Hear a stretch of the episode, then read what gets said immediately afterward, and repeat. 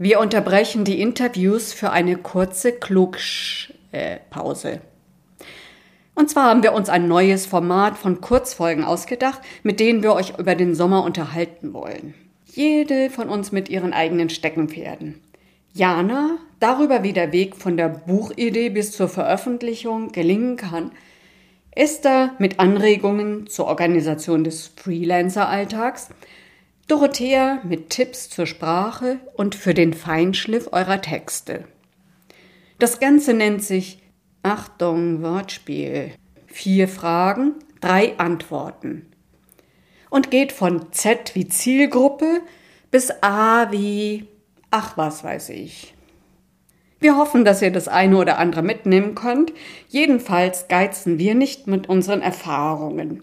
Und im Gegenzug würde uns interessieren, wie es euch mit den vorgestellten Tipps und Methoden ergeht. Los geht's mit Z wie Zielgrippe. Nein, nicht Zielgrippe, Zielgruppe. Und es antwortet die liebe Jana.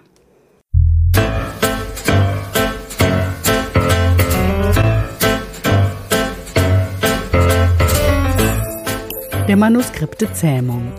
Ein Podcast übers Büchermachen.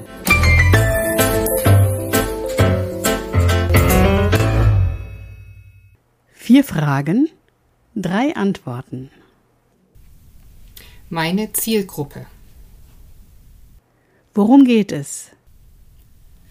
Vor oder spätestens während des Schreibprozesses sollte mir klar sein, für wen ich schreibe.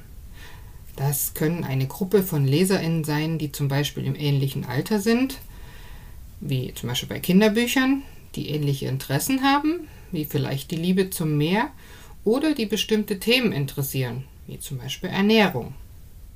Ein Beispiel? Mal angenommen, ihr schreibt einen Jugendroman. Das Wort Jugend umfasst ja schon eine bestimmte Gruppe, aber es geht noch genauer. Handelt eure Geschichte zum Beispiel von der unerfüllten Liebe einer jungen Frau, dann werden sich wahrscheinlich eher Mädchen im Alter von 14 bis 20 angesprochen fühlen. Nimmst du aber das Thema auf, wo ein junger Mann seinen Platz in der Familie finden muss, sich gegen den dominanten Vater wehrt, den Familienbetrieb letztendlich doch übernimmt, aber alles anders macht. Dann wird es vielleicht eher Jugendliche ansprechen, die kurz davor stehen, eine berufliche Entscheidung zu treffen.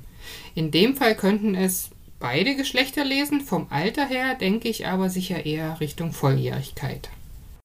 Wie gehe ich es an? Definiere deine Zielgruppe und picke dir ein oder mehrere Personen heraus, die du dann ganz genau beschreibst. Bleiben wir mal als Beispiel bei der unerfüllten Liebesgeschichte. Linda, 12, ist gerade in eine neue Schule gekommen. Es fällt ihr nicht leicht, sich zu integrieren, da sie sehr schüchtern ist. Außerdem mochte sie schon immer viel lieber mit Jungs Fußball spielen, als mit Mädchen nach den neuesten Schminktipps zu suchen. Also schielt sie immer nach den Jungs aus ihrer Klasse. Besonders der eine gefällt ihr sehr gut, aber der hat sie bisher nicht ein einziges Mal angeschaut. Oder Hermine, 14, ist eine absolute Leseratte. Sie trifft sich zwar auch gerne mit ihren Freundinnen, geht ins Kino oder ein Eis essen, aber sobald sie ein bisschen Luft hat, schnappt sie sich ihren E-Reader und liest. Das kann an der Bushaltestelle sein, in der Arztpraxis oder zu Hause im Garten. Oder da haben wir vielleicht noch Tora, 20, und sie weiß ja, dass alle ihre Freundinnen andere Bücher lesen, über Politik oder Biografien oder eben Fachbücher, die zum Studium passen. Aber Thora liebt es, in die unbeschwerte Welt einer Jugendlichen abzutauchen. Auch wenn die Protagonistinnen ihrer Lieblingsbücher um die Liebe kämpfen müssen, mag sie es mit ihnen zu leiden und sich auch zu freuen. Sie selbst hat noch nicht den richtigen Partner gefunden und beim Lesen fühlt sie sich einfach wie ein Teenager, noch unbeschwert und ohne die Probleme, die sonst als Studentin auf sie warten. Fazit? Jetzt hast du drei Personen, für die du die Geschichte schreiben kannst. Du kannst dir vorstellen, wie sie sich freuen, dein Buch in den Händen zu halten, als E-Book oder Taschenbuch und wie sie in deine Geschichte abtauchen. Also, schreib für sie. Ich wünsche dir viel Spaß dabei.